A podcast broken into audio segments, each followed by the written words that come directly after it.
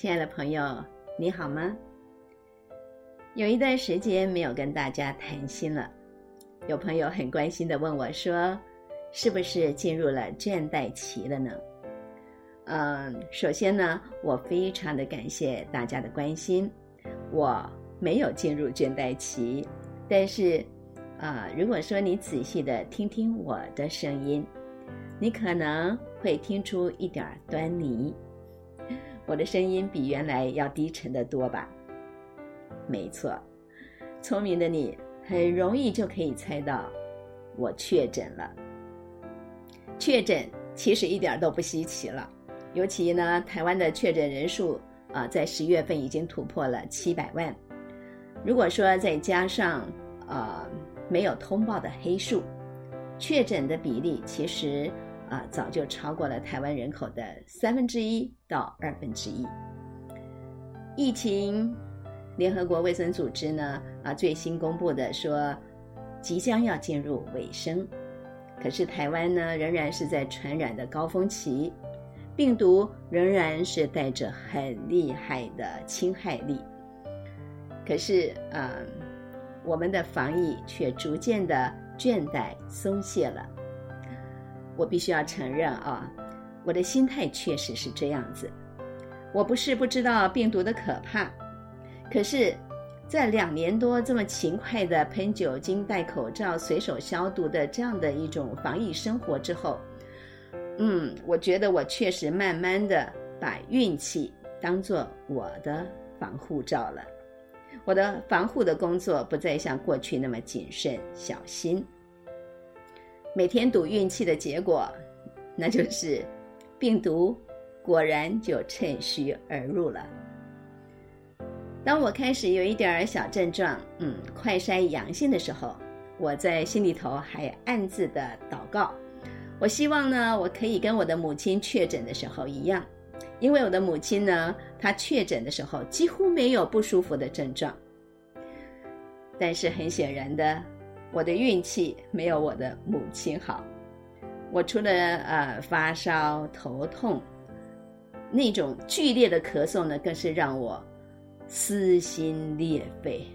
哎呀，真是痛苦啊！也因为这个样子，所以我很快的就没有声音了。我开始呢，在昏沉当中过着与世隔绝的生活。不过还好，剧烈的痛苦呢，大概就维持了三四天，就稍微缓和了。只是我的声音就变了调了，变得很低沉粗哑。哎呀，那真像是白居易他形容的欧雅、嘈杂、难为听，真的听不下去。我突然怀念起自己的声音了。这样子过了几天之后，我甚至于怀疑，啊，这个 COVID-19 的病毒是不是会永久性的侵害我的声音呢？那么，如果我的声音从此就像鸭子那般的啊粗哑，对我会产生什么样的影响呢？我还可以跟大家在这个节目当中谈心分享吗？就这一连串的胡思乱想。当然，现在这种担心看起来是，啊，就是我在那个昏沉当中的庸人自扰。但是，确实在这样的心情当中呢，让我想起了一个人，啊，也想起了一首歌。我想起来有一位跟我年纪相仿的黄美莲博士，他是谁呢？黄美莲，她是一位脑性麻痹的患者。他没有办法说出一句完整的话，可是他却靠着坚韧的毅力、活泼的信仰，在美国拿到了艺术博士。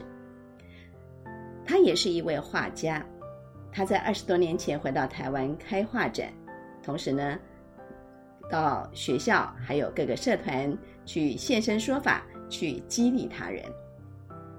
我就是在二十多年前，他回来台湾开画展的时候去欣赏他的画，嗯，一直到现在，我仍然对他那个奔放自由的画风跟鲜艳热情的色彩印象非常的深刻，所以我也邀请他到佛伦社去演讲。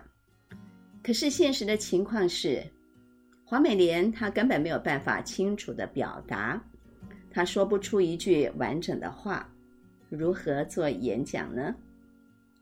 这个问题呢，其实不管是对啊，作为邀请人或者是作为主讲者，那都是一个挑战。我还记得黄美莲那个时候，她要求啊，要为她准备一个大白板，当天呢，她就用笔。代口，除了简单的口语的回应之外，他都是用笔非常快速的在白板上呢书写他自己的想法。他说，曾经有一个学生问他说：“你从小就长这个样子，请问你怎么样看你自己？你心中没有怨恨吗？”这个问题很尖锐啊，但是事实上呢，这个就是他演讲的主题。所以他又写下“我怎么看自己”这几个大字，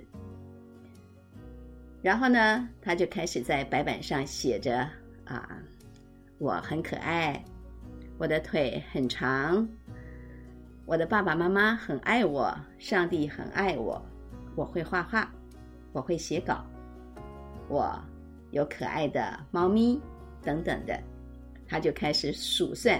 呃，这一些一般人可能根本不注重，可是却是他真实拥有的事物，还有他的能力。最后，他的结论，他就写下了：“我只看我所有的，不看我没有的。”就是这样的一场演讲，主题非常的简单清楚，没有美丽的声音。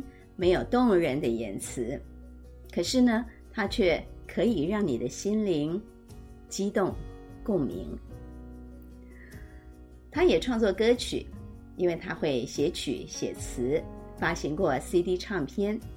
那么，二十多年前最有名的一首歌是《如果我能唱》。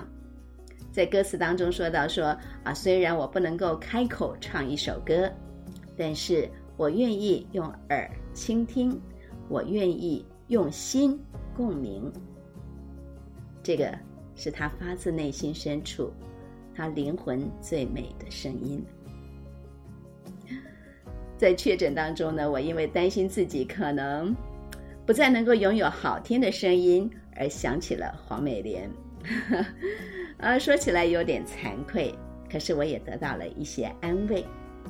特别是在这段隔离的日子当中，我有时间可以好好的数算自己拥有的恩典。嗯，来算一算啊，我有宽敞的空间可以走动，我有足够的粮食，冰箱满满的。呃，我有好朋友送我美食、水果，我有贴心的儿子为我买菜拿药。我享受了很多亲人朋友的爱跟关怀。最重要的是，啊，我在病毒的侵害当中，已经慢慢的恢复了平安健康。真的，啊，越算越多，越算越感恩。你有没有想过，或者是去算过，你拥有什么呢？数数看，你拥有的比你知道的。要多的太多。今天我们就先聊到这里，祝福你平安健康，也祝福我声音快快的复原。我们下期再会喽。